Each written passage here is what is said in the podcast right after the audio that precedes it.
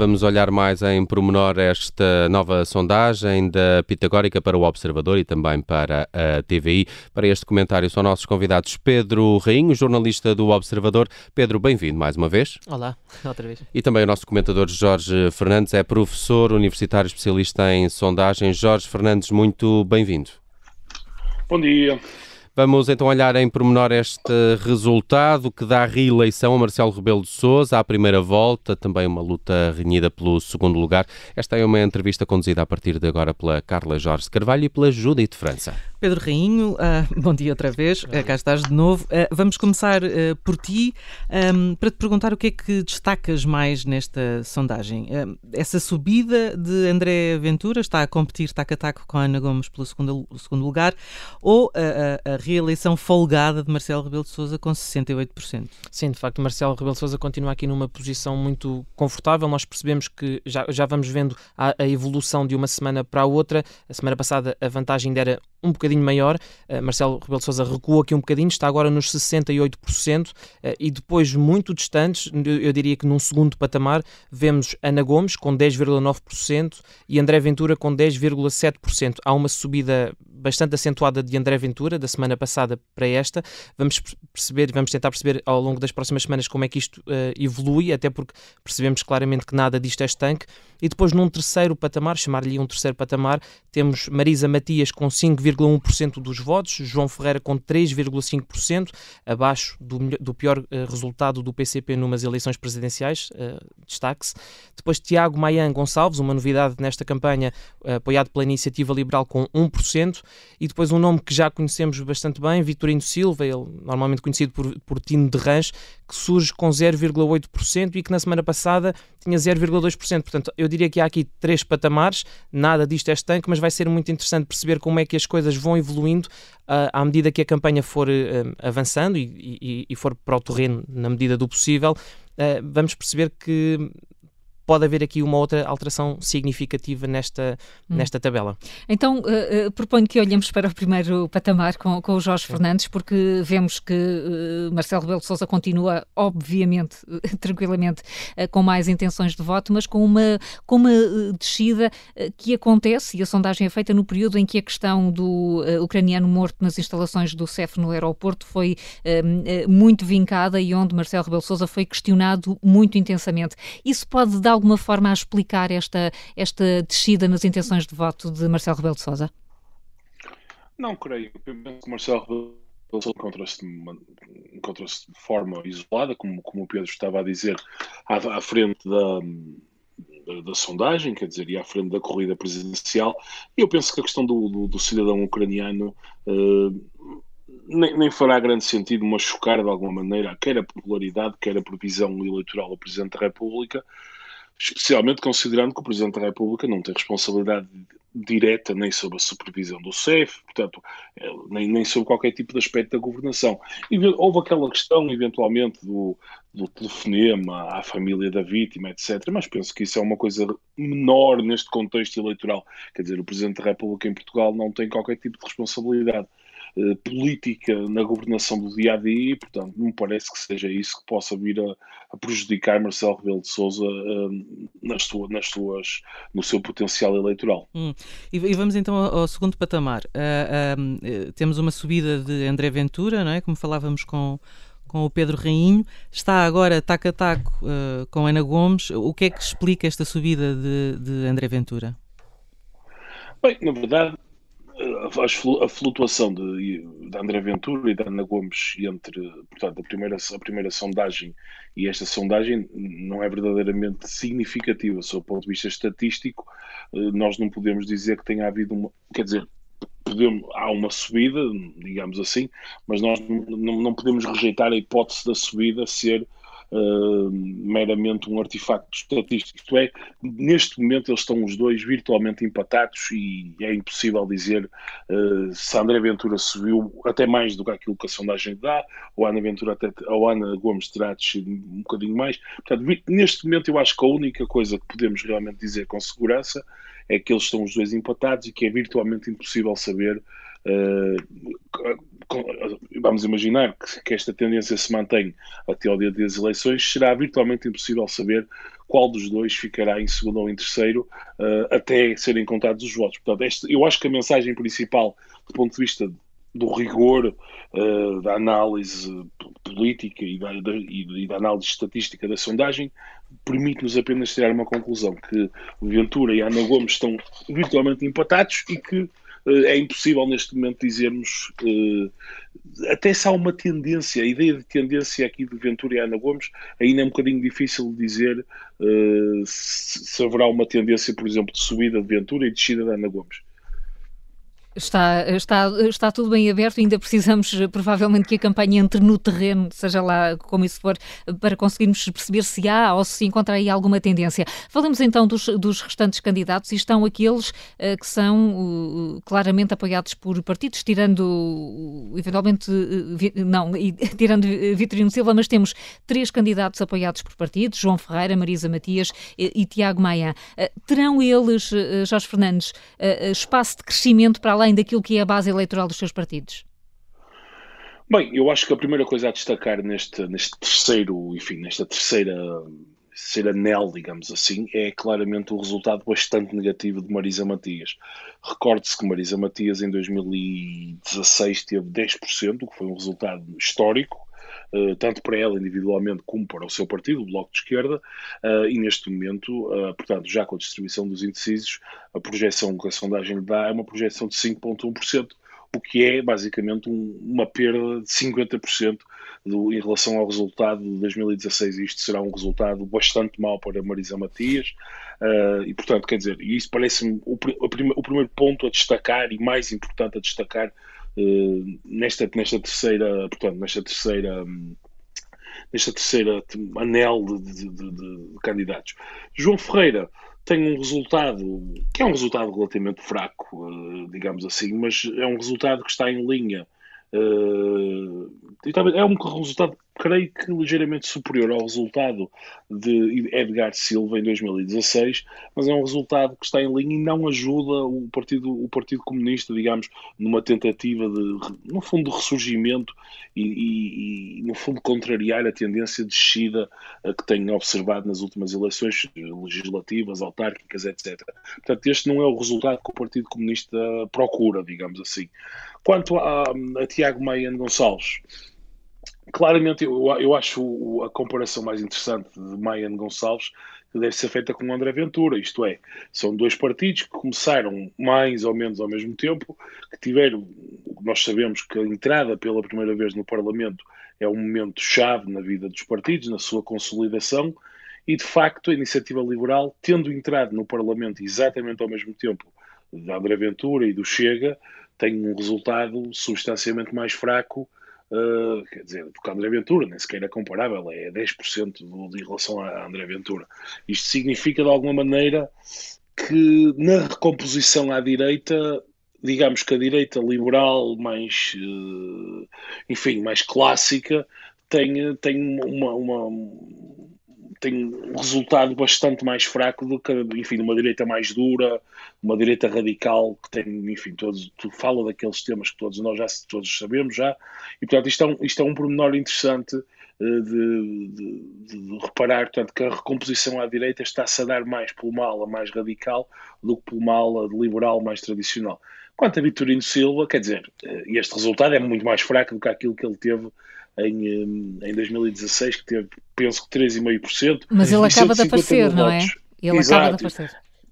É verdade, é verdade. Ele acaba de aparecer, quer dizer, mas o Vitorino Silva talvez seja, eu arriscar-me a dizer que ele deve ter mais uh, reconhecimento, digamos assim, se, se, se, é, haverá muito mais pessoas a saber quem é o time de Rãs do que quem é o Tiago Maia Gonçalves ou até mesmo a Marisa Matias ou o João Ferreira. É? Sim, isso, a, a, sondagem de, de facto, a, a, sondagem de facto destaca isso. É, é, um candidato que, apesar de ser eh, recém-aparecido, tem muito mais notoriedade, mas muito mais do que Tiago Maia Gonçalves, do que João Ferreira. Não terá mais do que Marisa Matias, mas pelo menos que estes dois uh, terá. E não deixa de ser significativo que, por exemplo, João Ferreira tenha já uma carreira como eurodeputado uh, relativamente longa, que seja vereador na Câmara de Lisboa e que mesmo assim não consiga este nível de notoriedade que, que Vitorino Silva tem, apesar também já, já ter aqui um longo percurso. Eu, eu ia só uh, chamar a atenção, antes de mais, uma nota, que é de que João Ferreira de facto está abaixo do resultado de Edgar Silva nas eleições de 2016. Edgar Silva teve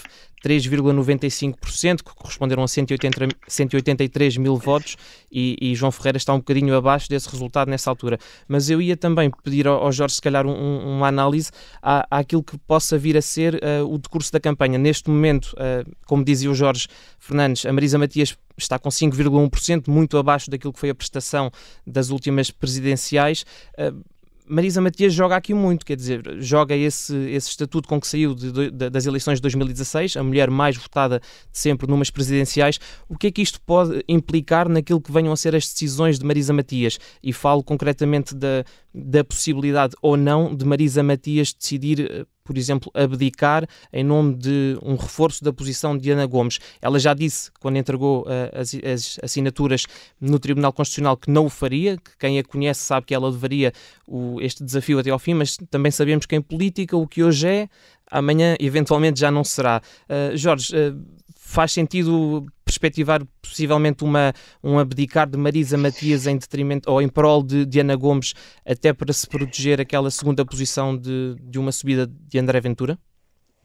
É, exatamente, Pedro. Eu concordo absolutamente com essa ideia e acho que Marisa Matias, curiosamente, quando nós falamos aqui de Marisa Matias, falámos naturalmente de Marisa Matias e do Bloco de Esquerda. Naturalmente, claro. sendo ela uma candidata, uma candidata associada a um partido, eh, ela não tomará uma decisão sozinha. No entanto, curiosamente, eu penso que Marisa Matias e o Bloco têm aqui, eh, eventualmente, a chave para o que será o futuro do sistema partidário português, pelo menos no imediato, digamos assim. Uh, diga, há dois cenários que podemos perspectivar. Um cenário em que há, há, aqui um ponto fundamental a pensar nisto. As presidenciais, o, o vencedor está entregue, sabemos que é Marcelo Rebelo de Sousa, no entanto, as consequências das presidenciais uh, sentir-se-ão bastante para além do dia das presidenciais. Portanto, no fundo, uh, André Ventura, Marisa Matias, o PCP, a Iniciativa Liberal, estão todos a jogar este, este, este, estas, estas eleições uh, numa, lógica de, de, numa lógica de perceber o que é que se irá passar nas legislativas, nas futuras legislativas, etc. E André Ventura, se sair em segundo lugar, aqui estará altamente reforçado e verá, isto é claramente, quer dizer, cria momentum para, para o Chega e cria muito, e criará alguma excitação nas bases do partido, a ideia, simbolicamente mesmo, quer dizer, um candidato que aparece num partido Uh, muito, muito recente, que entrou na Assembleia da República ano passado, ficar em segundo lugar na, na, nas presidenciais, será claramente um, um, grande, uma grande ajuda em termos de consolidação do próprio partido, em termos da consolidação do que poderá vir a ser um, um potencial resultado nas, nas próximas legislativas.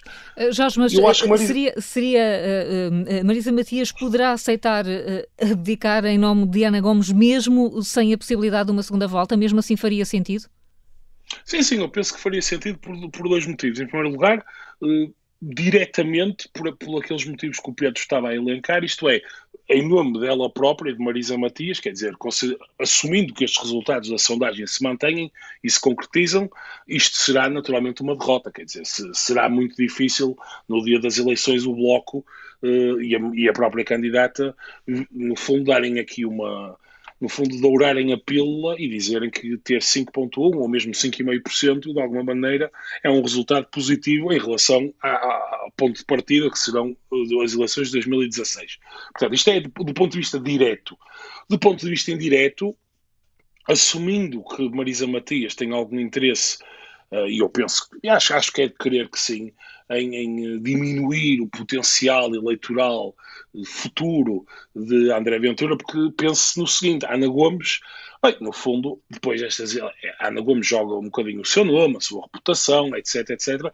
Mas Ana Gomes, no, no, quando estas eleições terminarem, no fundo, regressa à sua vida eh, privada, como pode ser que é comentador, etc., mas já não tem um, um, futuro político no sentido mais, mais longínquo do, do termo. Marisa Matias Há quem, há quem aponte como futura líder do Bloco, e portanto, quer dizer, acho, acho que é, mesmo para o próprio Bloco é todo o interesse uh, parar a subida do Chega, quer dizer, porque vamos imaginar umas futuras legislativas em que o Chega fica à frente do Bloco, apesar de estarem a concorrer em campeonatos diferentes, isto é, o Bloco estar uh, na esquerda e ter uma luta principal entre o PCP e o PS, digamos assim, e o Chega estar ali a condicionar o PSD e o, e o Iniciativa Liberal e o CDS, não é de excluir a hipótese do Bloco, por exemplo, nas futuras legislativas, ter, imaginem, 8 ou 9%, e o André Ventura e o Chega terem 12 ou 13%.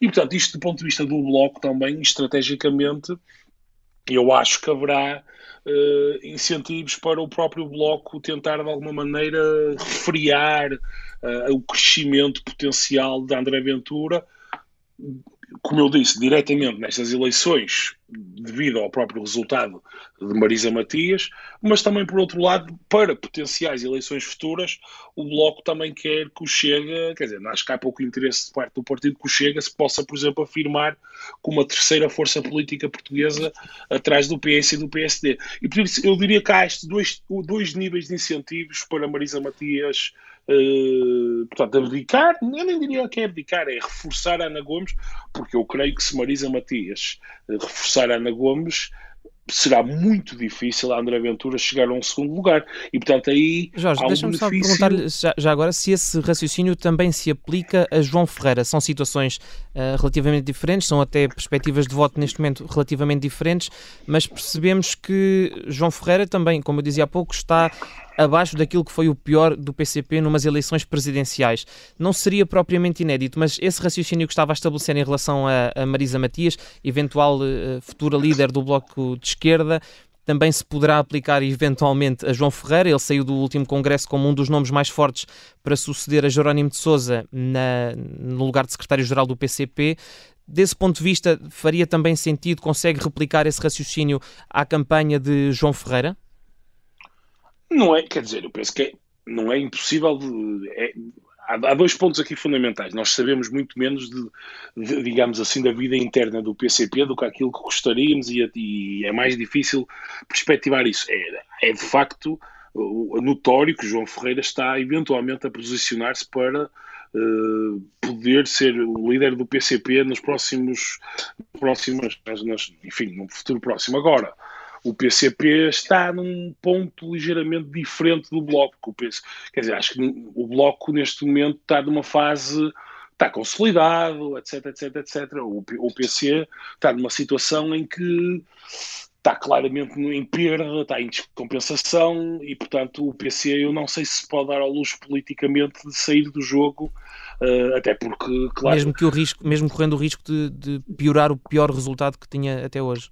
Sim, eu diria, eu diria que apesar de tudo o PCP corre mais riscos se decidir eh, retirar João Ferreira uh, em relação à Ana Gomes. Até porque eu penso, eu não tenho, quer dizer, eu não sei se até que ponto Ana Gomes é uma candidata, digamos, frentista de esquerda, apanhando o, o, João Ferreira. Quer dizer, eu acho que o PCP tem mais incentivos uh, para tentar estancar a hemorragia eleitoral e, acima de tudo, tem que fazer prova de vida. E eu acho difícil que o João Ferreira uh, que, queira sair ou pretenda sair, não sei.